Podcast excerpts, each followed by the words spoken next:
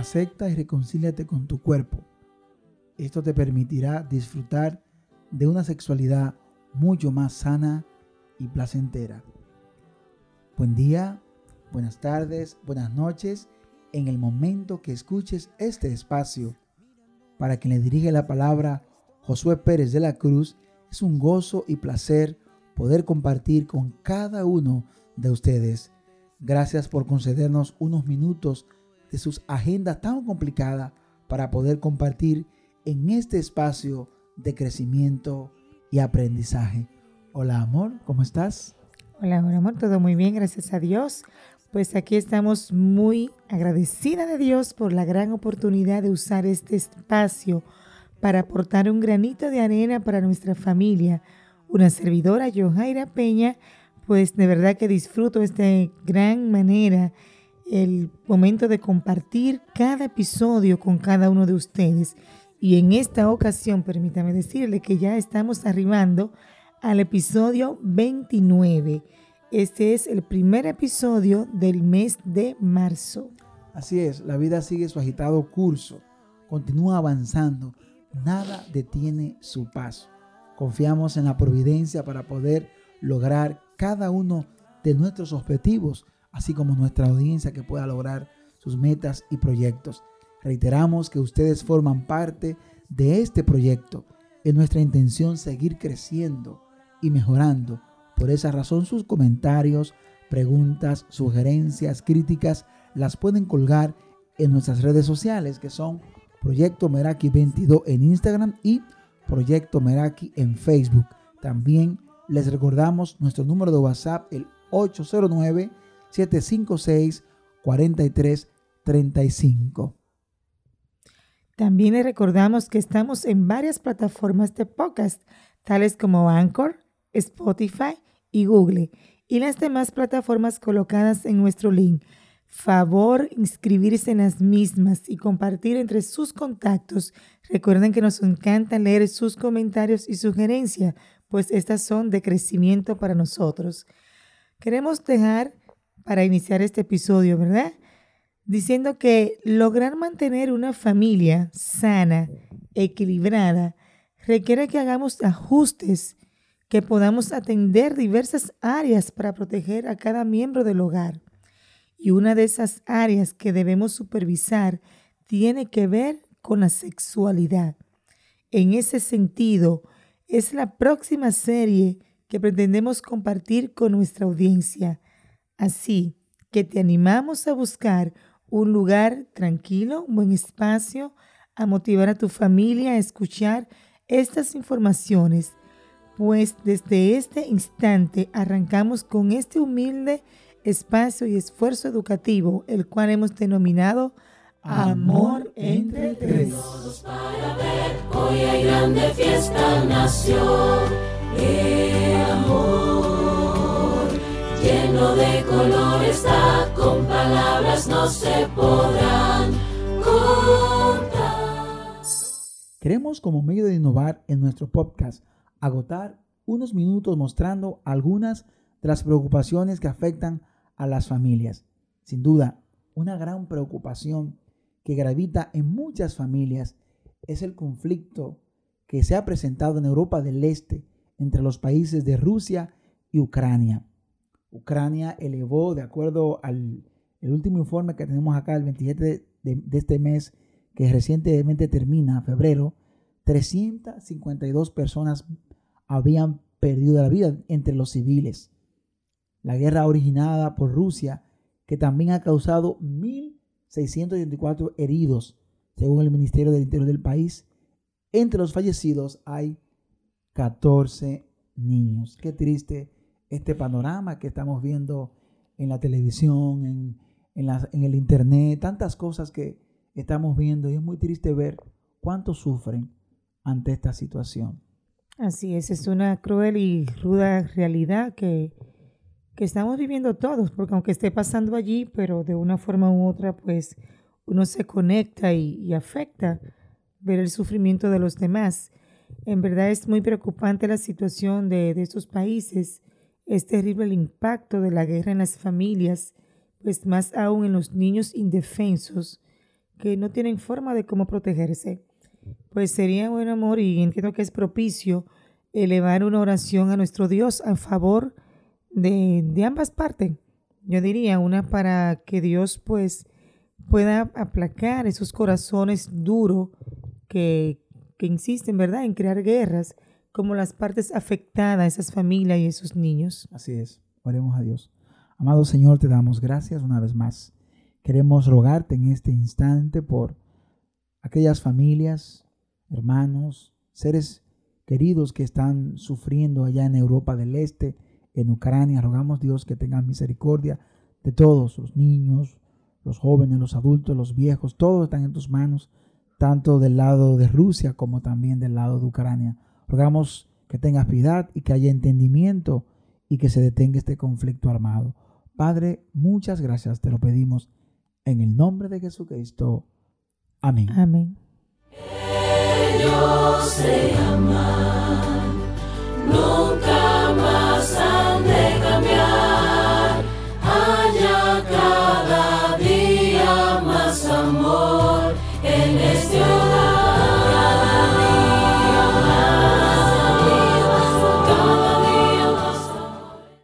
Este episodio queremos arrancar con una serie que nos permite revisar y analizar el tópico de la sexualidad. En este episodio vamos a presentar el marco de referencia que estemos desarrollando en este tiempo. Vamos hoy a revisar algunos conceptos comparados con ciertas ideas. Por ejemplo, sexualidad. ¿Qué es la sexualidad? Este no es más que el conjunto de condiciones que caracteriza el sexo de cada persona. Desde el punto de vista histórico, cultural, es el conjunto de fenómenos emocionales, de conductas y de prácticas asociada a la búsqueda de emoción sexual, que marcan de manera decisiva al ser humano en todas y cada una de las fases determinantes de su desarrollo. Así que qué interesante esta referencia, esta explicación. Y quizás hoy en día se torna más difícil entender este concepto porque recordamos cuando nos formamos nosotros en los tiempos de la secundaria, recordamos algunos cursos que se impartían en las escuelas y era fácil entender el concepto sexualidad porque se ligaba al sexo, Mm. al sexo que siempre se nos ha presentado como esa identidad de lo que es varón, de lo que es hembra hoy en día, y creemos que en esta, en esta serie estaremos profundizando, buscando detalles, porque hoy en día, al no creerse únicamente que hay varón y hembra, se ha confundido. Entonces el concepto de sexualidad, de manera muy rígida, que tiene que ver con esas manifestaciones que caracterizan el sexo masculino, el sexo femenino, esa, esa forma de interacción, esa forma de, de- de identidad, esa forma de, de reaccionar, son de las características puntuales que vamos a ver en el concepto de sexualidad. Por eso,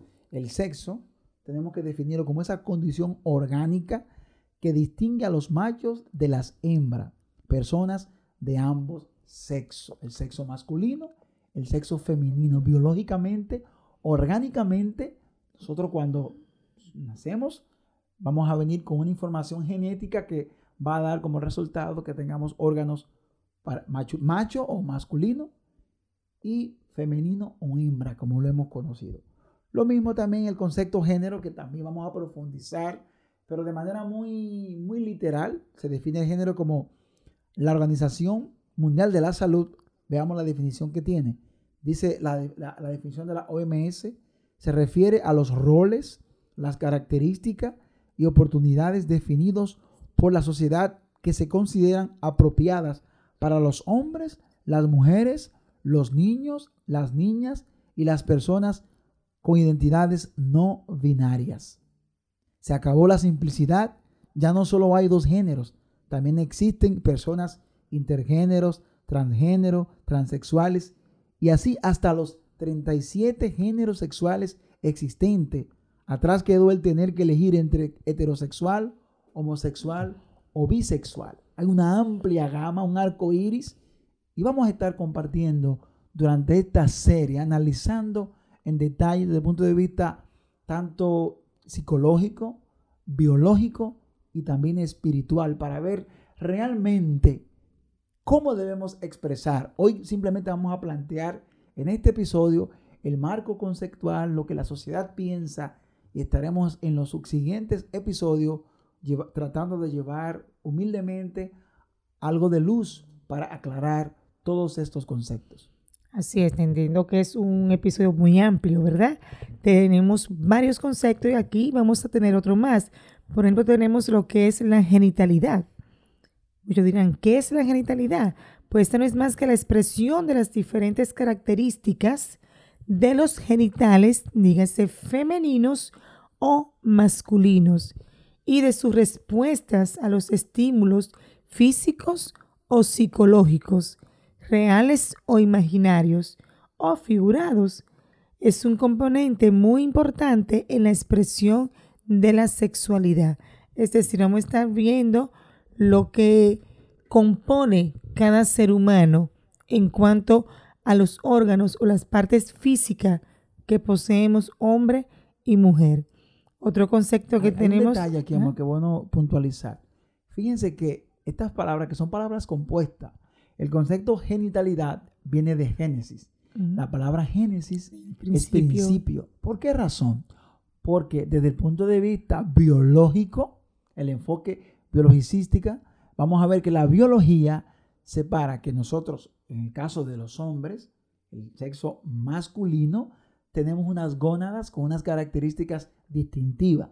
En el caso de la hembra o de la mujer, tienen unas glándulas que son glándulas endócrinas que también tienen distinción y cuando se unen, esto permite la vida. Damos principio a la vida. Ese es un concepto que por más teórico que quieran existir, nadie lo puede rebatir ni lo puede quitar. Para que se produzca vida, esa genitalidad se expresa por esas glándulas que tenemos nosotros y que son diferentes en el hombre y en la mujer.